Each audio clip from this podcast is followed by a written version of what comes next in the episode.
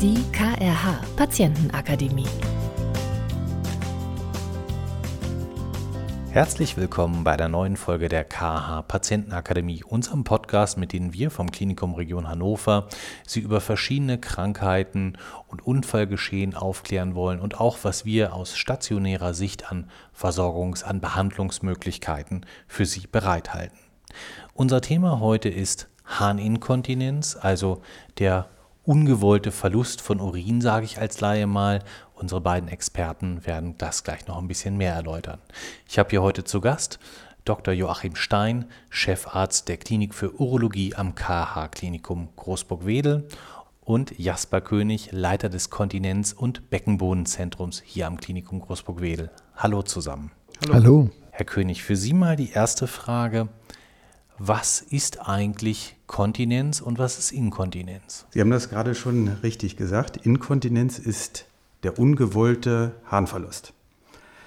Da gibt es erstmal auch gar keine weitere Definition, ob die Harninkontinenz therapiewürdig ist oder weiter abklärungsbedürftig. Das liegt dann am Leidensdruck des jeweiligen Patienten. Das heißt, auch eine geringe Menge des ungewollten Harnverlustes kann durchaus behandlungsbedürftig sein. Oder auch eine größere Menge, die nicht als belastend empfunden wird, kann man gegebenenfalls tolerieren. Die Ursachen für eine Harninkontinenz können sehr unterschiedlich sein. Die Ursache für eine Harninkontinenz kann sehr unterschiedlich sein. Es kann eine Funktionsstörung der Harnblase sein, es kann eine Störung des Verschlussapparates sein, sprich des Schließmuskels, oder es können auch neurologische Ursachen sein oder Fistelbildung. Ganz kurz, wenn ich mal kurz fragen darf, ist es denn eigentlich sage ich mal, medizinisch gesehen ein Problem? Also ist es etwas, was von sich aus wie eine Krankheit behandelt werden muss, weil es sich verschlimmert? Oder geht es hier eigentlich zentral um die Lebensqualität des Betroffenen, der Betroffenen? Beides kann eine Rolle spielen. Eine ausgeprägte Harninkontinenz kann medizinische Folgeerkrankungen nach sich ziehen, es können auch Inkontinenzformen sein, die mit weiteren Störungen des unteren und oberen Harntraktes vergesellschaftet sind und weitere Störungen daraus sich ergeben.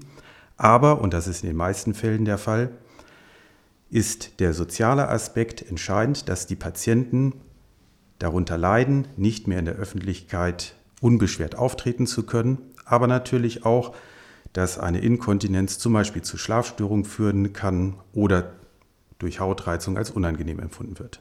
Wer sind denn so die Betroffenen? Also ich, kenne das einfach, dass das bei älteren Menschen, ich habe Zivildienst gemacht, da hatten wir, ich habe mich um ältere Patienten gekümmert, viele von denen waren inkontinent. Ist das sowas, was vor allem Ältere betrifft oder gibt es das irgendwie in allen, in allen Altersgruppen?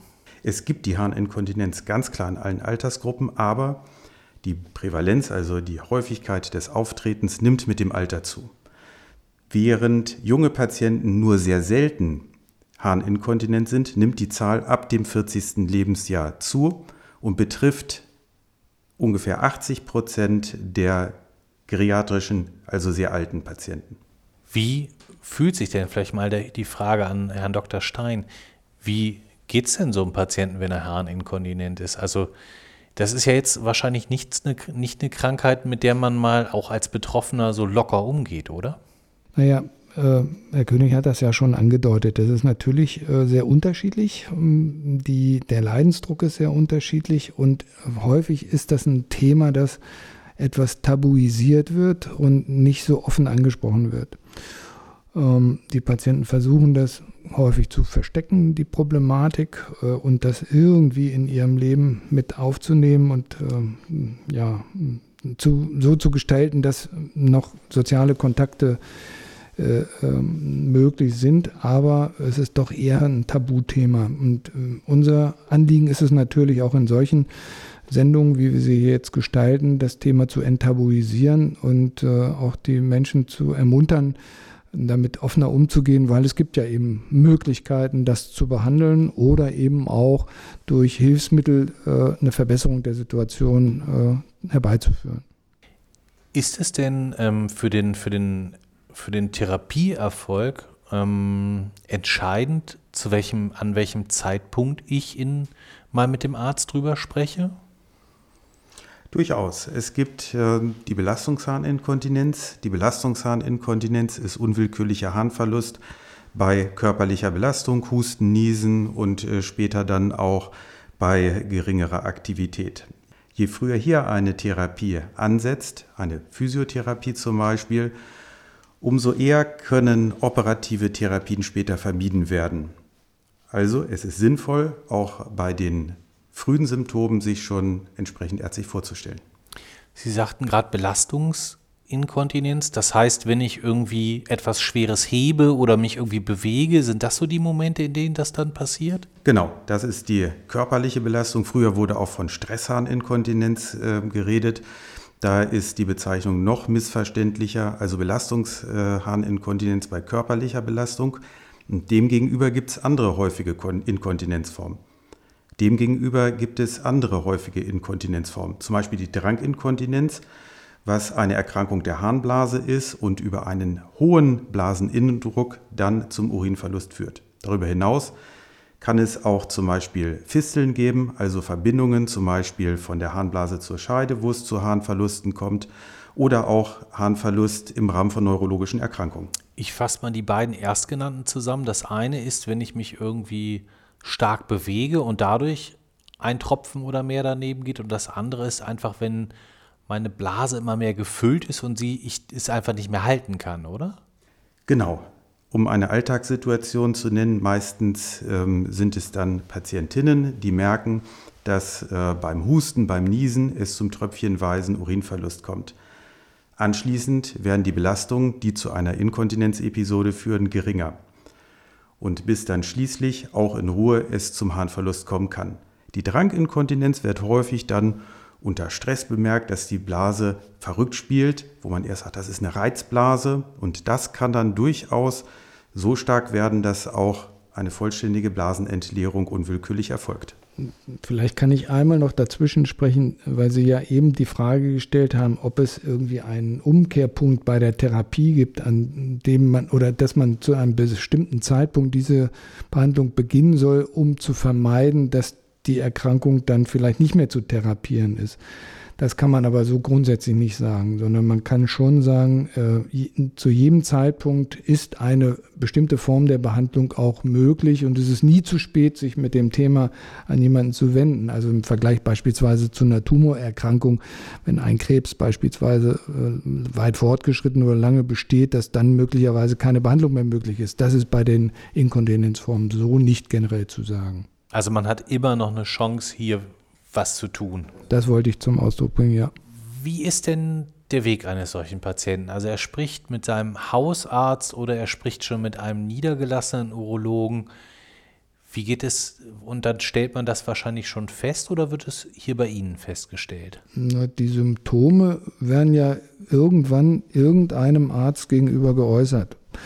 Und äh, da gibt es kein, keine Beobachtung, wer nun äh, der erste Ansprechpartner ist. Das ist eine Frage des Vertrauens oder zu wem man Zugang hat. Und das kann sowohl ein äh, Hausarzt sein als auch ein Urologe. Wobei wir allerdings schon auch darauf achten, dass Patienten, die zu uns ins Zentrum kommen, nach Möglichkeit vorher durch einen Urologen gesehen wurden oder durch eine fachärztliche ja, Voruntersuchung gegangen sind, sodass überhaupt äh, erkennbar ist, dass wir dann weitergehende und auch äh, sehr intensive Untersuchungen vornehmen, um das Ganze besser eingrenzen zu können. Aber das ist genau der Knackpunkt. Über 50 Prozent der betroffenen Patienten sprechen keinen Arzt an. Also bevor man sagt, wen soll ich als erstes oder am besten ansprechen, muss man sagen, Hauptsache erstmal ansprechen. Der weitere Weg, der wird dann gebahnt. Jetzt kommt ein Patient zu Ihnen hierher. Was, was, sind, was sind Ihre Möglichkeiten oder, oder was für Behandlungsformen gibt es überhaupt? Jetzt müssen wir wieder trennen zwischen der Belastungsharninkontinenz, der Dranginkontinenz und die würde ich auch erstmal in den Fokus stellen, weil sonst wird das Thema einfach äh, ja, äh, viel zu weit. Ähm, und man muss noch unterscheiden zwischen der männlichen und der weiblichen Harninkontinenz. Ähm, wichtig ist, dass die Patienten erst einmal am besten über ihre Gynäkologin, Gynäkologen, Urologen oder dem Hausarzt ähm, vorgestellt werden. Sinnvoll ist, dass eine fachärztliche Vorbehandlung erfolgt ist, denn letztendlich als Krankenhaus ähm, sind wir nicht in der Lage, die Basisversorgung sämtlicher Patienten in der Region Hannover durchzuführen, sondern sind dann schon für die Spezialbehandlung äh, gefragt. Jetzt habe ich die Frage vergessen. Ich kann aber einspringen. Bevor wir über spezielle Therapieformen sprechen, muss man natürlich erstmal darüber nachdenken, welche Form von Diagnostik ist für uns notwendig und erforderlich, um in bestimmte Diagnosen und dann entsprechende therapeutische Konzepte eintreten zu können. Und äh, das kann Herr König sicherlich sehr viel detaillierter darstellen und besser. Also sprechen wir erstmal über die Diagnose. Wie stellt man fest, was für eine Art von Kontinenz es ist oder Inkontinenz es ist und welche Behandlungsform dafür die beste sein könnte? Zuerst einmal muss eine Anamnese, also eine Krankenvorgeschichte erhoben werden. Mit einem guten Gespräch lässt sich die Diagnose schon sehr, sehr stark eingrenzen. Anschließend muss natürlich eine Untersuchung erfolgen. Das ist die normale körperliche Untersuchung. Ein ähm, Urinbefund muss erhoben werden, eine Ultraschalluntersuchung muss erhoben werden. Und wenn dann die Diagnose noch nicht klar sind, ist zum Beispiel eine Blasenspiegel oder eine urodynamische Untersuchung sinnvoll. Anschließend ist in den allermeisten Fällen die äh, Diagnose, um welche Form der Harninkontinenz es sich handelt, klar. In seltenen Fällen braucht es dann eine wirklich erweiterte Diagnostik, wie zum Beispiel eine Röntgenkontrastmitteldarstellung der Harnwege oder eine Magnetresonanztomographie, also eine Kernspintomographie. Wenn die Diagnose soweit abgeschlossen ist, dann kommen wir in den Bereich einer Therapieplanung. Und wie könnte die dann aussehen? Das kommt natürlich sehr stark darauf an, welche Diagnose wir gestellt haben. Nehmen wir jetzt einmal an, die Diagnose ist eine Drankinkontinenz. Da stehen zunächst medikamentöse Therapien zur Verfügung. Es sind ähm, die Verhaltensänderungen im Alltag. Dann kommen aber auch Therapien wie die Botox-Therapie der Harnblase, die sakrale Neuromodulation, also der Beckenbodenschrittmacher oder gegebenenfalls operative Therapien zur Rekonstruktion der Blase in Betracht. Können Sie diese einzelnen Therapieformen noch mal ein bisschen erläutern? Also womit fängt man an? Was sind die nächsten Schritte und was ist das im Detail eigentlich, was, man, was Sie dort mit den Patienten machen? Bei der Dranginkontinenz sollte man erst einmal schauen, gibt es äußere Faktoren, die die Dranginkontinenz begünstigen, wie zum Beispiel unnormales Trinkverhalten. Es kann auch sein, dass man durch äh, Nikotin, Koffein zusätzliche Reize ausübt, ob es Lebenssituationen gibt, in denen die Dranginkontinenz besonders auftritt. Diese Faktoren sollten zunächst erkannt und nach Möglichkeit eliminiert werden. Sollte dies nicht zum Erfolg führen, dann wäre zu überlegen, eine medikamentöse Therapie durchzuführen. Da gibt es zwei Hauptwirkstoffgruppen. Das sind zum einen die sogenannten Anticholinergika. Da wird die Übertragung äh, vom Nerven zum Muskel gehemmt und mit der verminderten Muskelaktivität kann dann die überaktive Blase besser kontrolliert werden. Idealerweise äh, normalisiert sich die Häufigkeit des Wasserlassens und der Druck ist nicht mehr so stark, dass es zu ungewollten Harnverlusten kommt. Seit einigen Jahren gibt es noch eine zweite Wirkstoffgruppe, das ist das Mirabegron. Da wird ähm, praktisch eine aktive Entspannung. Das klingt jetzt erstmal komisch herbeigeführt. Letztendlich ähm, wird der Rezeptor des Stresshormons angesprochen und ähm, wenn man das so will, wenn man vor dem Löwen wegläuft, dann kann man nicht am Baum Wasser lassen. Und dieses Prinzip wird ausgenutzt und darüber kann eine Beruhigung der Harnblase stattfinden. Aber auch die medikamentösen Therapien haben irgendwann bei schweren überaktiven Blasenerkrankungen ihre Limitation. Und dann muss man über minimalinvasive Therapieformen äh, nachdenken. Das ist gleichrangig die Botox-Therapie. Jetzt sagen wir Botox, na gut, das kenne ich doch, das haben doch die Stars in der, in der Stirn. Aber in der seriösen Medizin wird Botox bereits seit den 1980er Jahren eingesetzt, immer dann, wenn es um überaktive Muskulatur geht. Bei spastischer Lähmung, bei muskulärem Schiefhals, äh, bei Augenkrämpfen und letztlich dann auch in der Urologie zur Behandlung der überaktiven Blase. Da wird dann Botox in die Blasenmuskulatur eingespritzt und kann dort auch äh, etwas die Muskulatur lähmen, um äh, das Wasserlassen zu normalisieren. Jetzt kennt man das von den Stars so, dass die immer wieder zum Botox hingehen. Ist das hier in der medizinischen Botox-Therapie dann auch so? Das ist genauso. Das Botox ähm, hemmt unwiderruflich diese Übertragung, aber es kommt zur Neuaussprießung der Nervenverbindung. Und je nachdem, wie schnell diese Regeneration ist, ähm, hängt dann auch die Wirkdauer ab. Das liegt meistens so zwischen sechs und, neun, äh, sechs und zwölf Monaten. Und wenn man sagt, na gut, äh, es ist eine dauerhafte Erkrankung und ich möchte dann nicht stetig ähm, zur erneuten Botox-Therapie, ist äh, der Beckenbodenschrittmacher, die sakrale Neuromodulation, eine Alternative. Die ist auf Dauer angelegt. Was heißt das genau? Also da wird, wird ein Schrittmacher letztlich implantiert? Genau. Das Gerät sieht praktisch genauso aus wie ein Herzschrittmacher, hat auch eine Sonde und diese Sonde wird an die Nerven, welche zur Blase äh, führen, implantiert und über eine geringe dauerhafte Stimulation kann die Empfindlichkeit der Blase runterreguliert werden und so kommt es auch zu einer Normalisierung äh, der Blasenfunktion. Das Interessante ist, dass der Beckenbodenschrittmacher auch bei anderen Erkrankungen eingesetzt werden kann. Zum Beispiel bei der unteraktiven Blase, da kann man die Stimulationsenergien höher einsetzen und eine schwache Blase dann stimulieren. Auch Enddarmerkrankung oder der chronische Beckenbodenschmerz sind Indikationen für einen Beckenbodenschrittmacher. Wie, wie äußert, also wie ist das für den Patienten, der so einen, so einen Schrittmacher implantiert hat? Wie, wie äußert sich das in seinem Leben? Was muss der beachten? Wie geht er damit um? Wenn der Schrittmacher implantiert ist, kann der Patient ganz normal sein Leben führen. Es gibt ähm, eine Fernbedienung, wo man diesen Schrittmacher ausschalten kann, was zum Beispiel bei einer äh, MRT-Untersuchung äh, notwendig ist. Ansonsten ähm, soll der Patient Lebensqualität gewinnen und nicht darauf achten müssen. Die Therapie beginnt mit einer Probestimulation, das heißt, bei entsprechend diagnostizierter überaktiver Blase kann man erstmal eine äh, Sonde implantieren und eine Probestimulation machen. Die ist so circa zu 80 Prozent erfolgreich und erst dann wird der endgültige Schrittmacher implantiert, sodass man keine äh, vergebene Schrittmacherimplantation durchführt.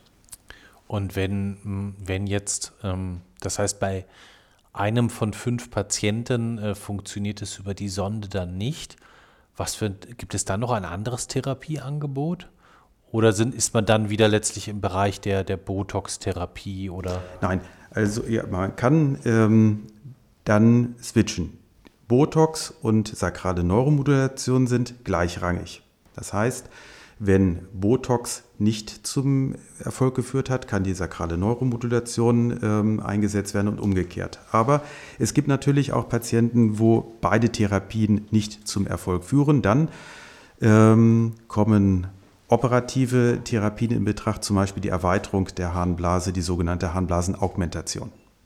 Was ist das genau? Wie läuft das ab? Bei der Harnblasenaugmentation wird ein Stück Dünndarm aus äh, dem Verlauf herausgetrennt und darüber kann man praktisch wie eine Kappe äh, eine Erweiterung der Harnblase rekonstruieren. Die hat zwei Vorteile. Das erste ist, dass das äh, Harnblasenvolumen erhöht wird und die Darmwand hat äh, keine eigene oder die hat zwar Muskulatur, aber die zieht sich da nicht zusammen und insofern nimmt die dann den Druck. Ah, okay, also die Harnblase, der, der, der andere Teil der Harnblase drückt sich dann noch zusammen, aber man hat so einen Puffer geschaffen, der mit dem Druck umgehen kann. Ja. Haben, gibt es noch andere wichtige Therapieformen, die wir jetzt noch nicht besprochen haben? Also hinsichtlich der Dranginkontinenz haben wir das Spektrum schon ganz gut abgedeckt. Wie ist es mit der Belastungsinkontinenz? Welche Therapieform gibt es da? Bei der Dranginkontinenz hatten wir ja über Männer und Frauen gesprochen. Bei der Belastungsharninkontinenz ähm, fängt es sowohl bei Männern wie auch bei Frauen mit der Physiotherapie an.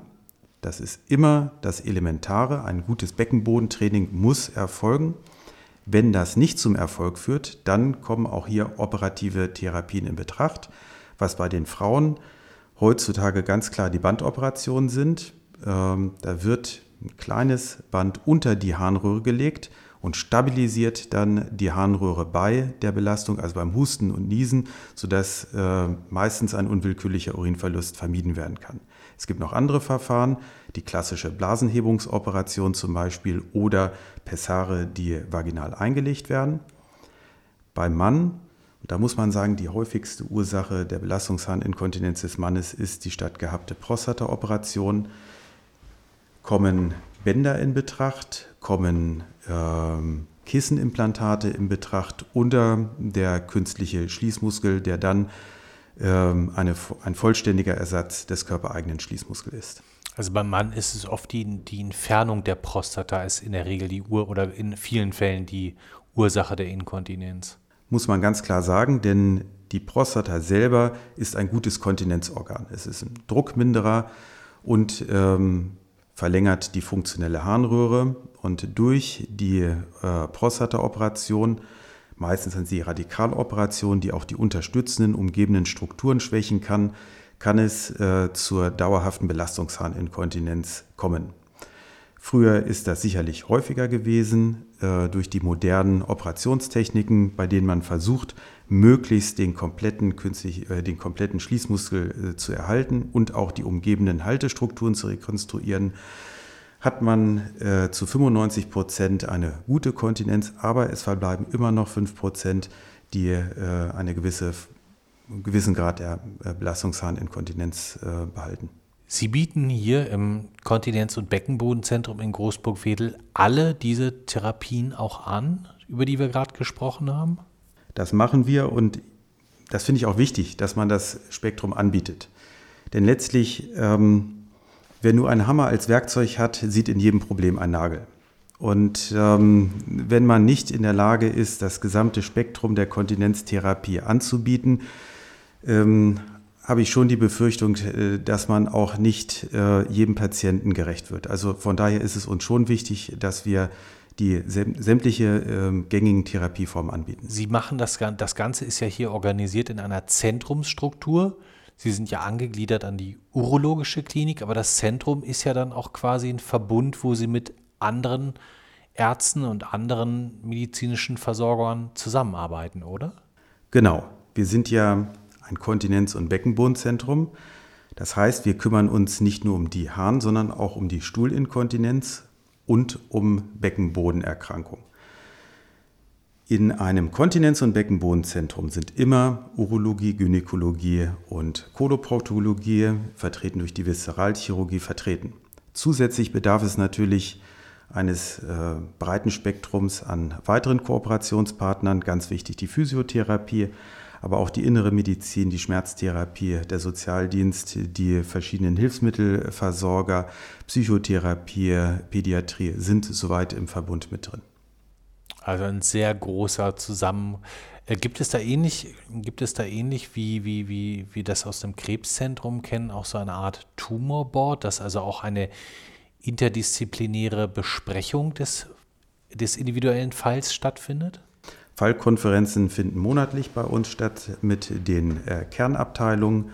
Und äh, das ist auch ganz wichtig, denn äh, gerade bei Beckenbodenerkrankungen hat man häufig ein Zusammenspiel von gynäkologischen Problemen, die sich dann urologisch auswirken und umgekehrt. Ähm, letztlich sind die Beckenbodenorgane ja sehr eng beieinander liegend.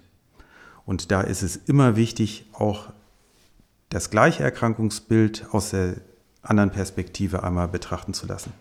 Wobei man nun auch einfügen muss, dass nicht jeder Patient oder jede Patientin in so einer Fallkonferenz besprochen wird, weil manchmal sind die Dinge ja relativ eindeutig und erkennbar, ähm, sondern es ist nur dann eigentlich eine Fallkonferenz vorgesehen, wenn sehr komplexe Fälle, die über mehrere Organsysteme, also wie Herr König eben schon ausgeführt hat, Blase, Darm oder den gesamten Beckenboden sich abzeichnen oder wenn sie schon eine vorangegangene Therapie der Harninkontinenz gehabt haben und ein erneutes Auftreten dieser Therapie erkennbar ist, dann in solchen Fallkonferenzen besprochen werden. Also erneutes Auftreten der Krankheit. Der Symptomatik. Ne? Also wenn eine Therapie stattgefunden hat und irgendwann diese Therapie nicht mehr wirksam ist, dass man dann gemeinsam überlegt, woran kann das liegen, hat sich die Situation äh, dramatisch verändert, die dann zu dieser neuen Symptomatik führt und ist das möglicherweise auf diese komplexe Beckenbodensituation zurückzuführen, sodass man es gemeinsam bespricht wie umfangreich sind denn, also wenn wir jetzt über die Experten, wir haben ja eben schon gesprochen über die Experten, die es in so einem Zentrum gibt, wie umfangreich ist das denn in an Personen, an Fachkenntnis oder auch an medizinischen Geräten, die Sie im Zentrum dann letztlich zur Verfügung haben oder vorhalten? Das Kontinenz- und Beckenbodenzentrum haben wir 2012 äh, gegründet und ähm, im Rahmen äh, der Entwicklung hat es sowohl eine erhebliche personelle wie auch ähm, fachlich apparative Weiterentwicklung gegeben. Wir haben, und äh, das ist ja erstmal das, das Wesentliche, das sind die Menschen, die das Ganze leben. Wir haben natürlich ähm, technische Anschaffungen gemacht. Wir haben ein Galileo-Therapiegerät zur Behandlung des Beckenbodens angeschafft. Wir haben äh, moderne ähm, urodynamische Untersuchungsgeräte. Wir haben die notwendigen Investitionen äh, zur Durchführung der Operation, die entsprechenden Schulungen durchgeführt. Aber es sind ja die Menschen, die so ein Zentrum auch leben. Und ich bin, da muss ich wirklich sagen, sehr, sehr froh, dass wir eine äh, Fachpflegekraft für Kontinenzförderung hier in der Abteilung haben, die mit Leidenschaft äh, ihren Beruf soweit macht in der Gynäkologie hat es äh, auch eine entsprechende Ausbildung gegeben. In der Koloproktologie wurde eine äh, diesbezügliche Einstellung initiiert. Wir haben ähm, eine äh, Dokumentationskraft, wir machen Qualitätssicherung, wir schreiben jeden Patienten, der bei uns ähm, operativ behandelt worden ist, nach einem Jahr an. Und das sind natürlich erhebliche ähm, ist ein erheblicher Aufwand, der über die Jahre geführt worden ist. Und ich denke, dass sich das auch in der Zufriedenheit und äh, im Erfolg der Therapie widerspiegelt. Wunderbar. Vielen Dank. Liebe Zuhörerinnen, liebe Zuhörer, Sie haben also gehört, es gibt hier im Klinikum Großburg-Wedel im Kontinenz- und Beckenbodenzentrum eine Vielzahl von Therapiemöglichkeiten und Versorgungsmöglichkeiten.